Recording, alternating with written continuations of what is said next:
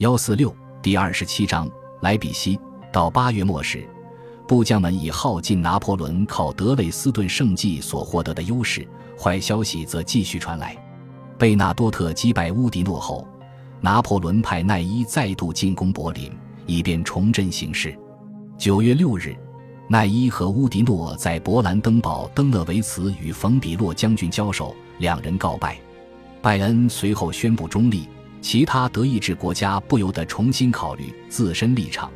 特别是在当月末联军宣布废除莱茵邦联之后，九月的大部分时间里，拿破仑都待在德累斯顿。他不时冲出去迎战太接近的敌军，但无法采取任何大型攻势来左右战事，因为联军决心不给他任何开战机会，并继续集中兵力对付其部将。这几周，他沮丧灰心，见或急躁失态。六百名哥萨克在德累斯顿和托尔高之间进攻萨米埃尔·弗朗索瓦莱里杰德谢泽勒将军的两千人，拿破仑便致信贝尔蒂埃，称谢泽勒的部队应该更积极的战斗，哪怕他们没有马刀或手枪，只用扫帚柄作战。这种战斗损伤士气。在瓦格拉姆会战中，某个萨克森营曾归贝纳多特指挥。九月二十七日。该营全体官兵改投贝纳多特，在巴黎，玛丽路易斯要求元老院签发征兵令，招募二十八万人，其中至少有十六万人是提前征召的1815年度新兵，而且1814年度新兵已全部应征。然而，在法国境内的很多地区，民众们已然普遍抗议继续征兵了。蒂埃博将军在这次战役中任师长。他准确地总结了1813年秋天的事态，这次庞大斗争的舞台扩张得令人心惊胆战。在这种战场上，可在几小时内，或者说至多一两天内完成的聪明、秘密、突然的机动不再构成优势。拿破仑不能像马伦哥会战和耶拿会战时那样击退敌军侧翼，甚至不能像瓦格拉姆会战时那样靠消灭敌军一役击溃敌军。拿破仑发起出人意料的迅捷调动，他靠单单一次会战决胜战役或战争，并助他成名。贝纳多特带十六万人去北边，布吕歇尔带十六万人去东边，施瓦岑贝格带十九万人去南边。他们用前线威胁我们，同时保持甚远间距，不给他机会实施这种调动。空间毁了他。重申一遍，在那之前。拿破仑从来没有同时对付一支以上的敌军，现在他面临三路敌人，若他攻击其中一路，侧翼就会暴露给另外两路。十月上旬，联军在法军交通线上自由穿梭，拿破仑有好几天不能收发信件。十月六日，拜恩对法宣战，形势大大恶化。拜恩不会认真地向我们进军。皇帝豁达地对费恩说：“要是奥地利全胜。”法兰西遭灾，他的损失就太大了。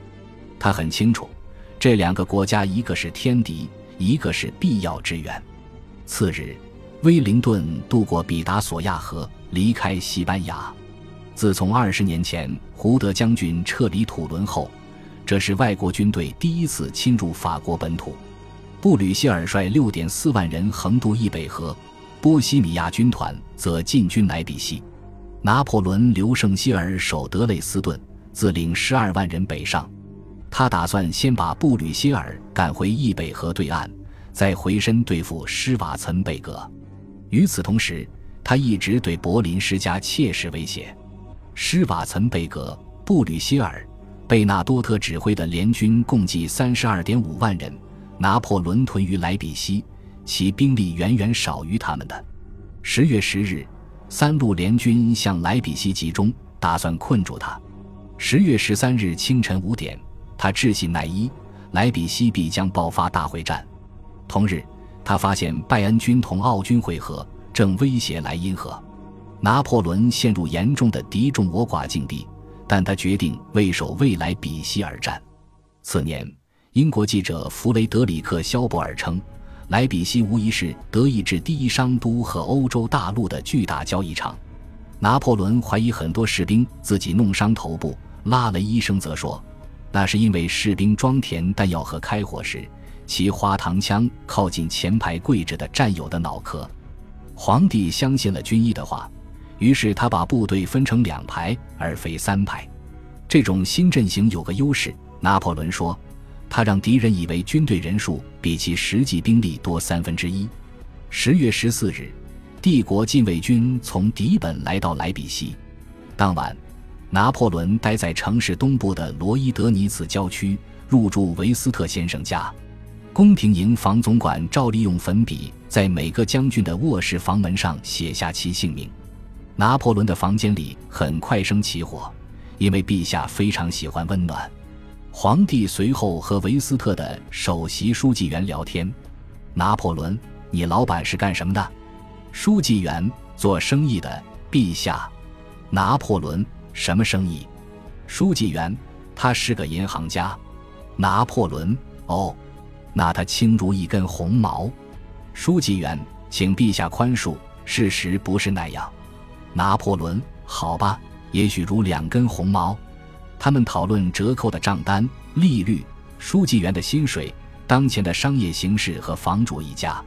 谈话中，皇帝的心情一直非常好，他经常微笑，吸了很多鼻烟。冯奥德莱本上校回忆道：“拿破仑住得很开心，临走时便留下二百法郎。”一名副官指出，此举肯定不是惯常做法。次日，施瓦岑贝格的二十万人在南部遇上某拉，然后把一整天花在巡逻与小站之上。与此同时，布吕歇尔沿萨勒河、埃尔斯特河前进。当日，拿破仑骑着奶油色母马，向三个营分发鹰旗与军旗，伴随着鼓声，每一面将交给军官的未展开旗帜剑刺从河中取出。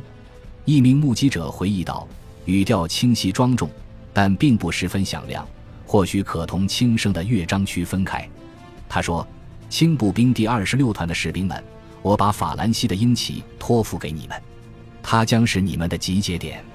你们愿意誓死守护它吗？发誓吧！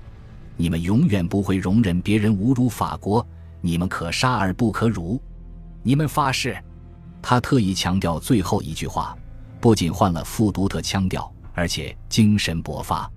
此讯号一出，军官们举剑，全体士兵热情高涨。在平常的欢呼声中，他们异口同声的大喊：“我们发誓！”昔日军乐队常出席这种仪式，如今他们不再露面。音乐家寥寥无几了，绝大部分人已葬身俄国血缘。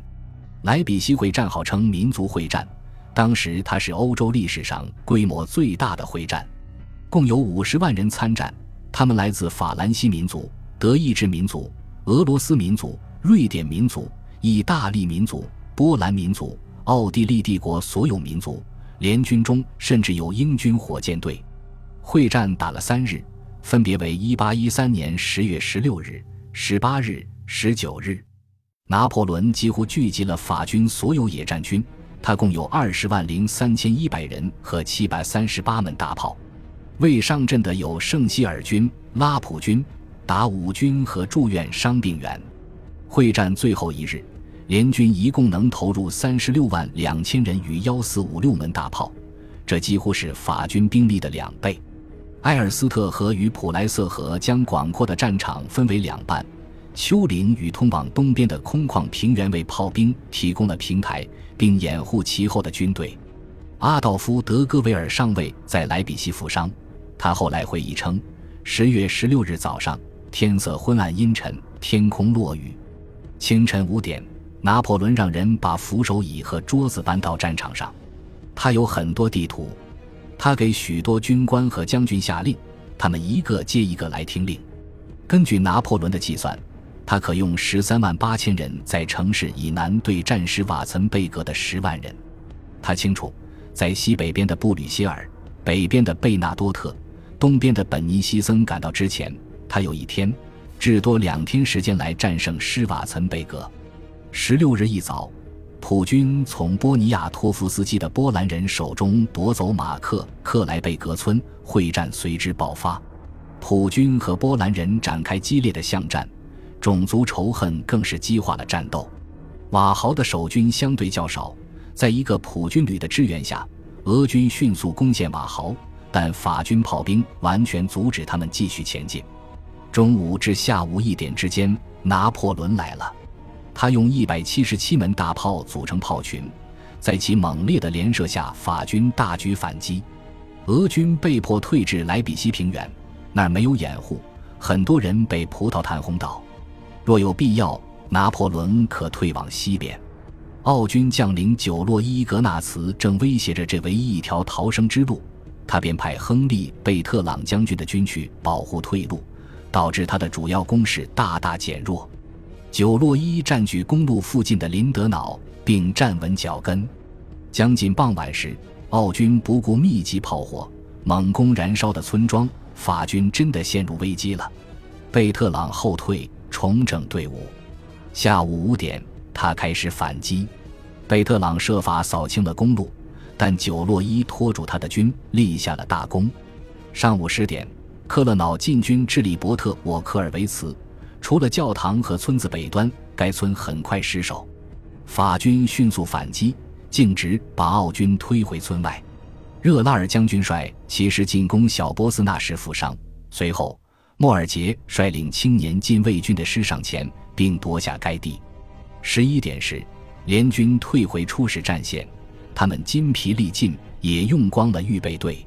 联军的攻势令拿破仑震惊，他本不想这么早动用预备队，但被迫让他们上场。弗里昂的老禁卫军拿下莫伊斯多夫羊场，青年禁卫军的两个师和大群骑兵预备队在瓦豪后集结。感谢您的收听，喜欢别忘了订阅加关注。主页有更多精彩内容。